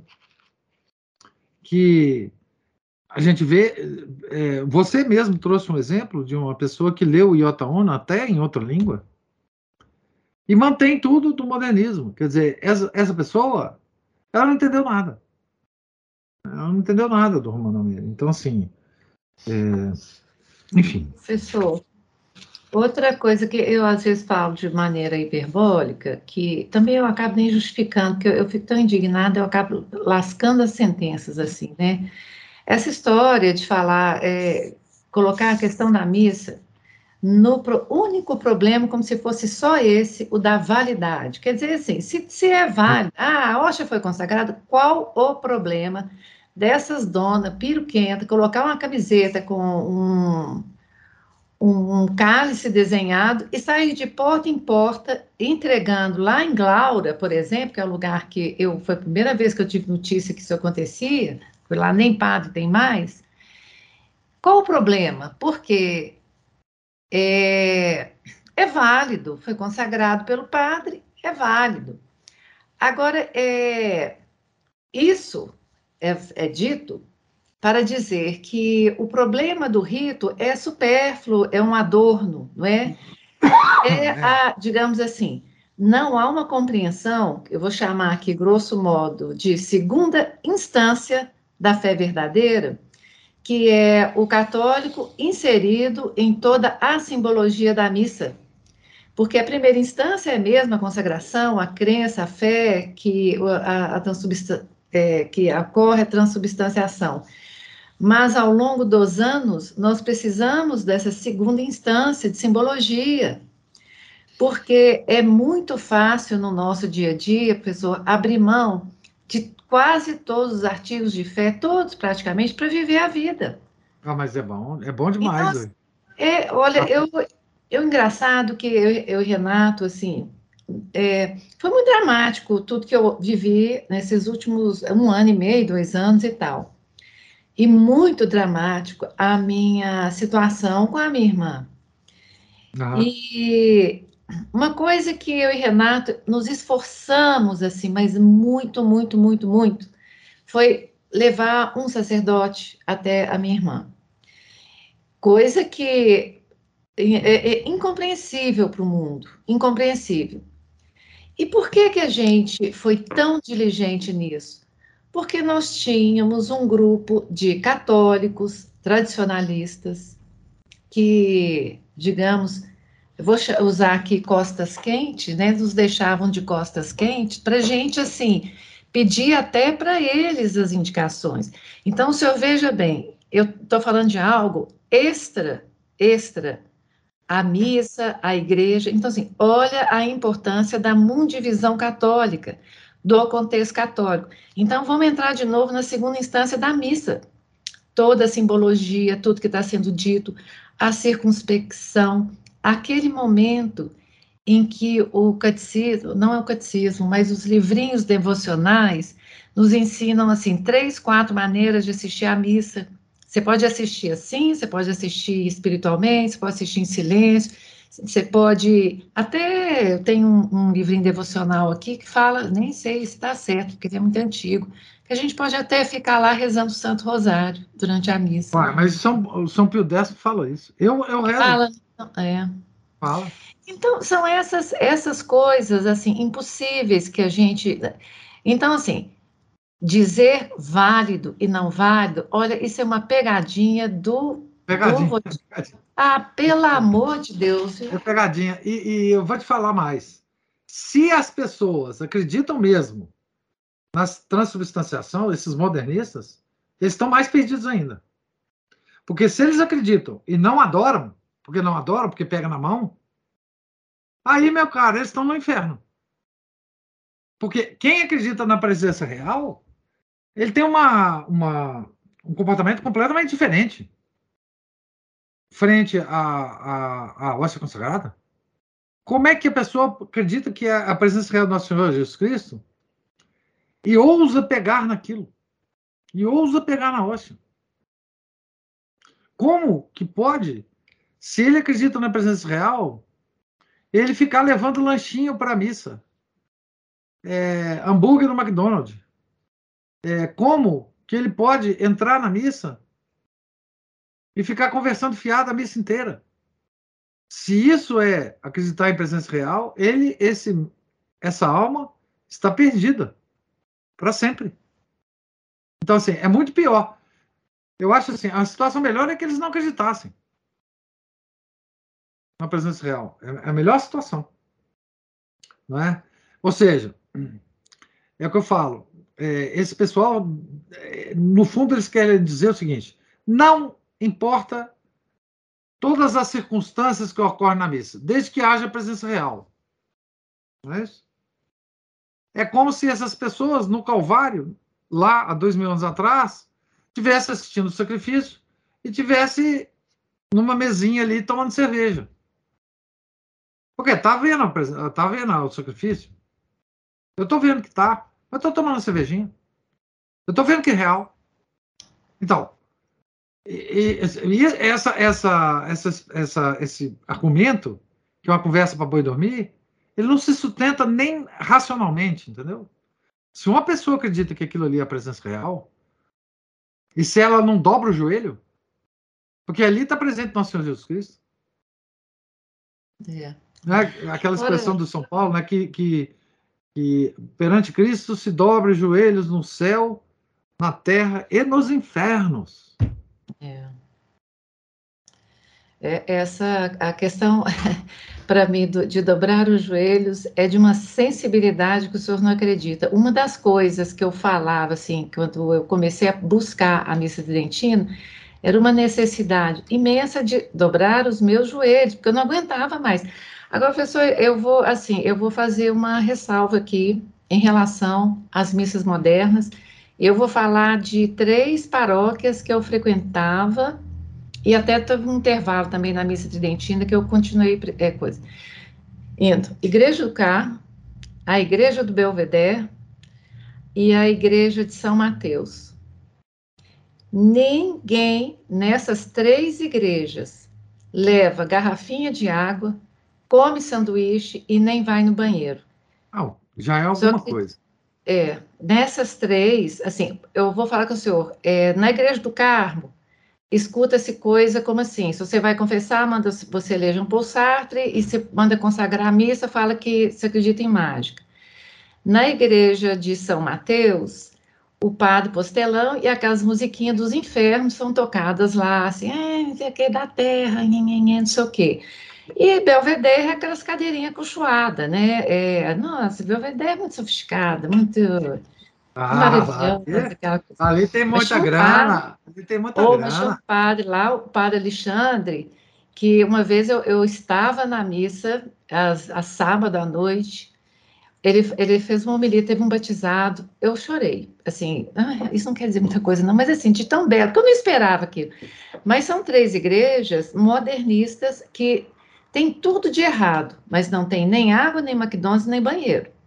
Isso eu vou ser bem franca com o senhor. Que bom. Que bom. É.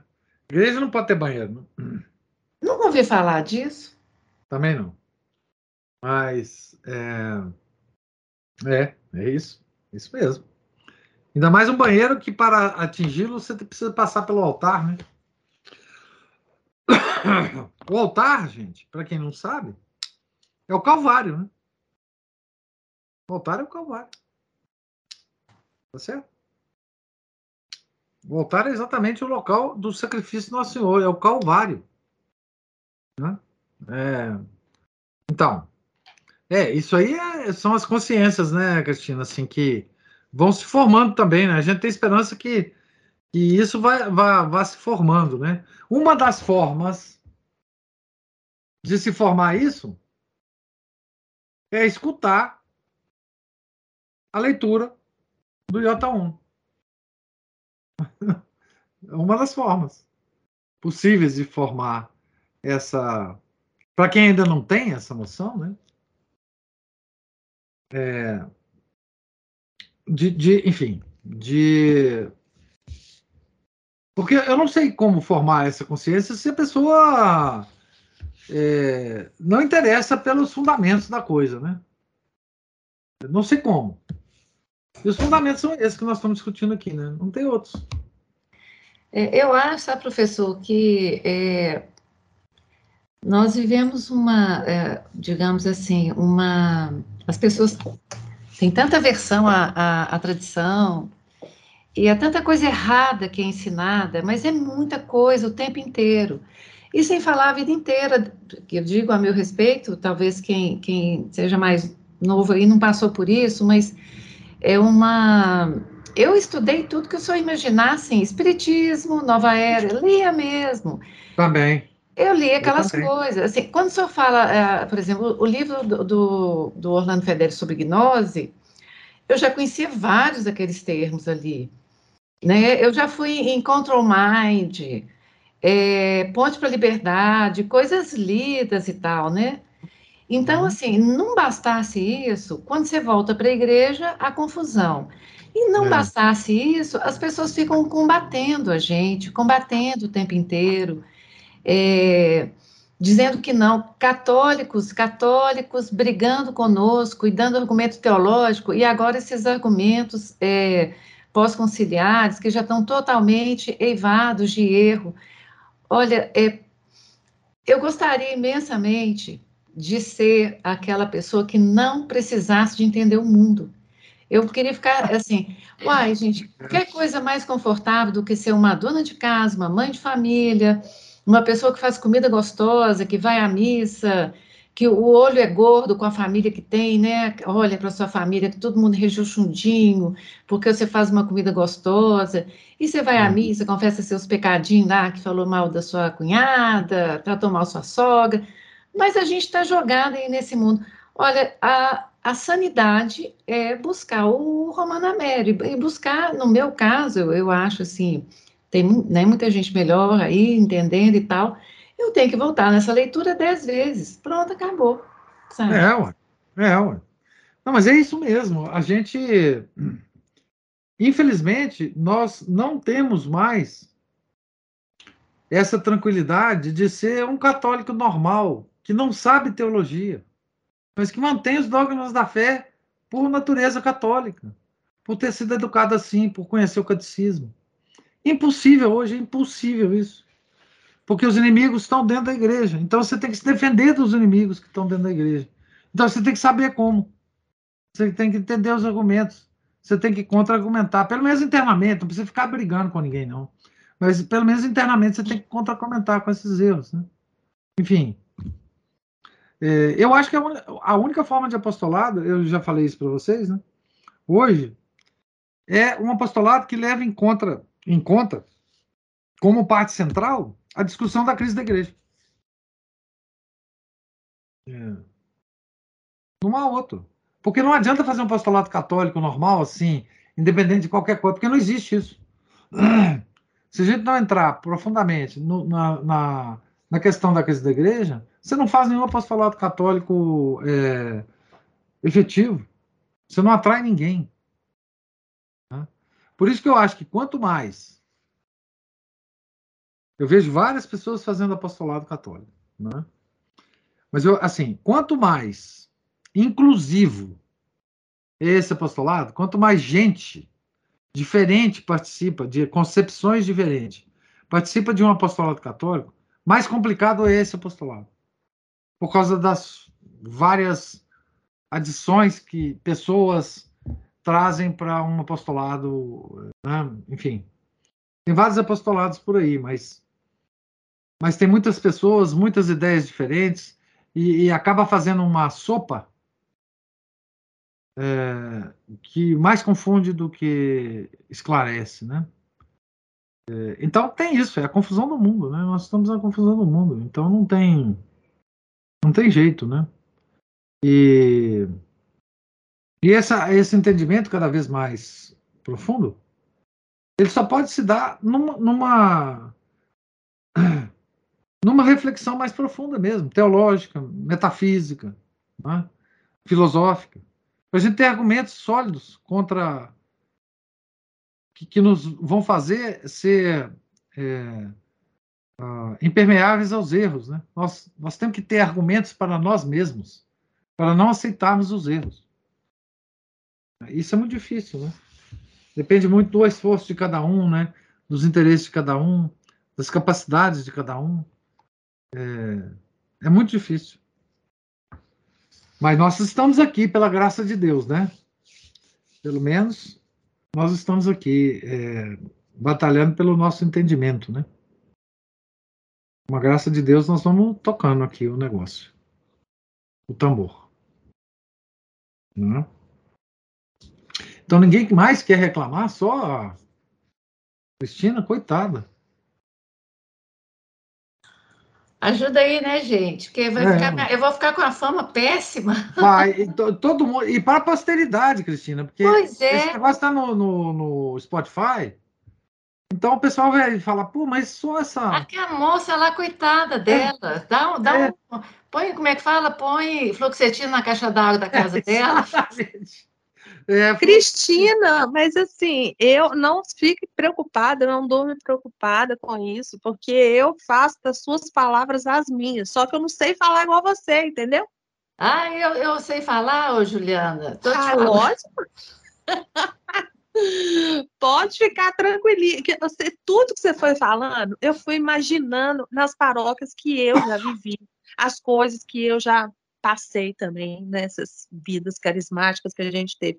Você, assim, nada que do que você falou foi estranho.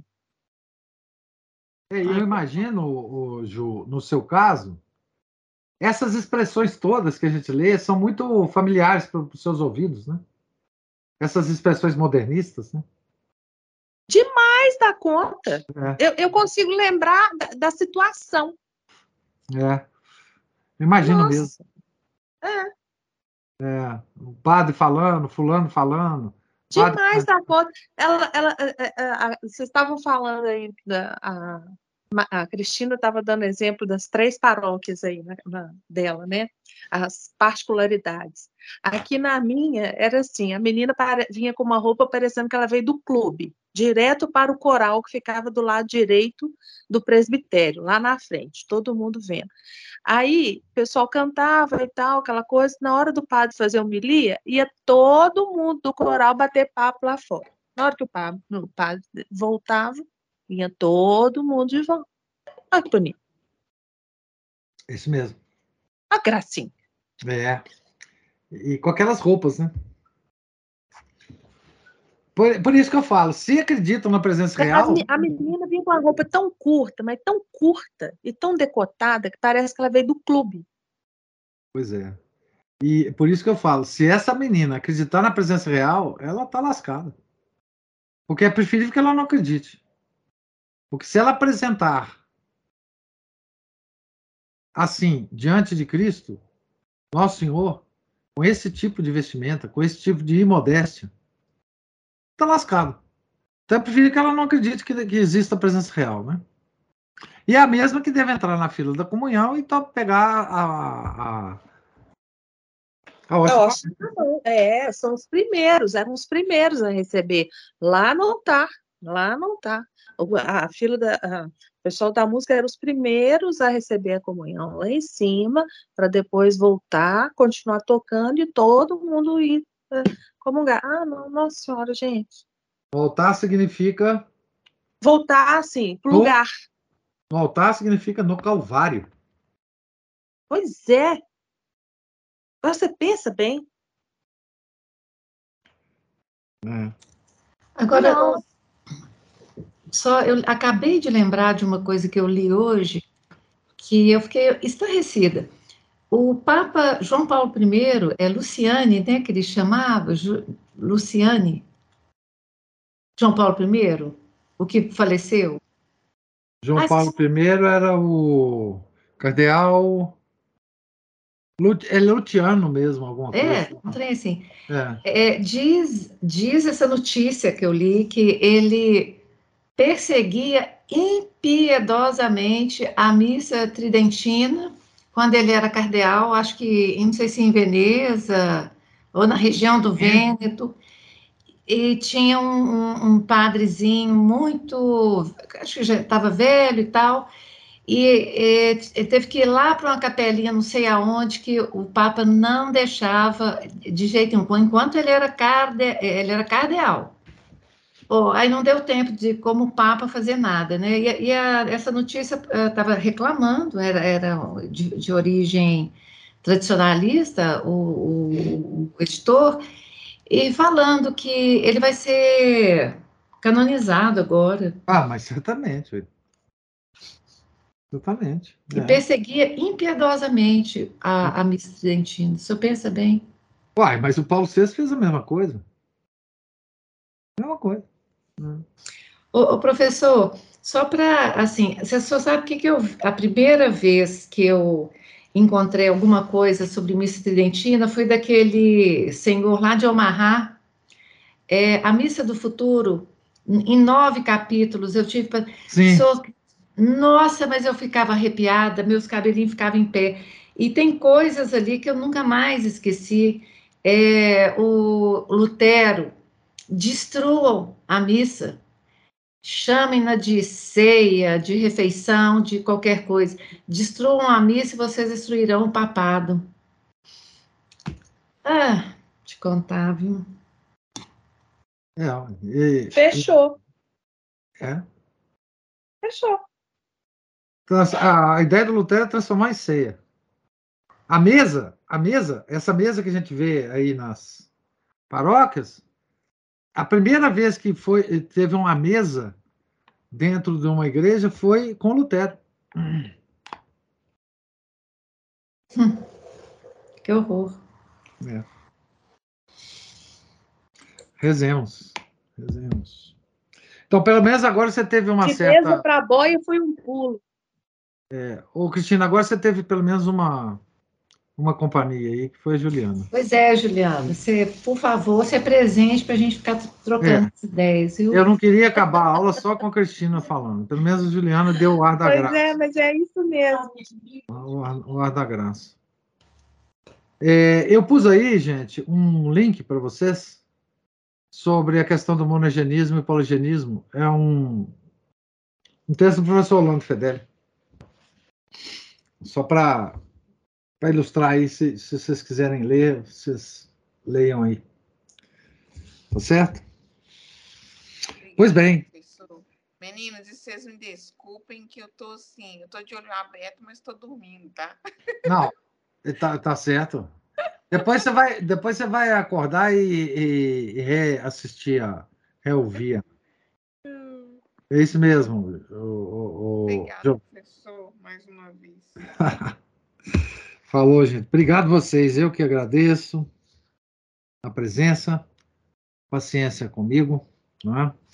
Nós eh, estamos na página 545, no item 271 eh, do, do Iota 1, né? Tá certo? Tenham todos uma santa noite. Fiquem com Deus. Em nome do Pai, do Filho e do Espírito Santo. Amém. Ave Maria, cheia de graça, o Senhor é convosco. Bendita sois vós entre as mulheres, e bendito é o fruto do vosso ventre, Jesus. Santa Maria, Mãe de Deus, rogai por nós, pecadores, agora e na hora de nossa morte. Amém. São José, rogai por nós. São Felipe Neri, rogai por nós. Nossa Senhora de Fátima, rogai por nós. Em nome do Pai, do Filho e do Espírito Santo. Amém.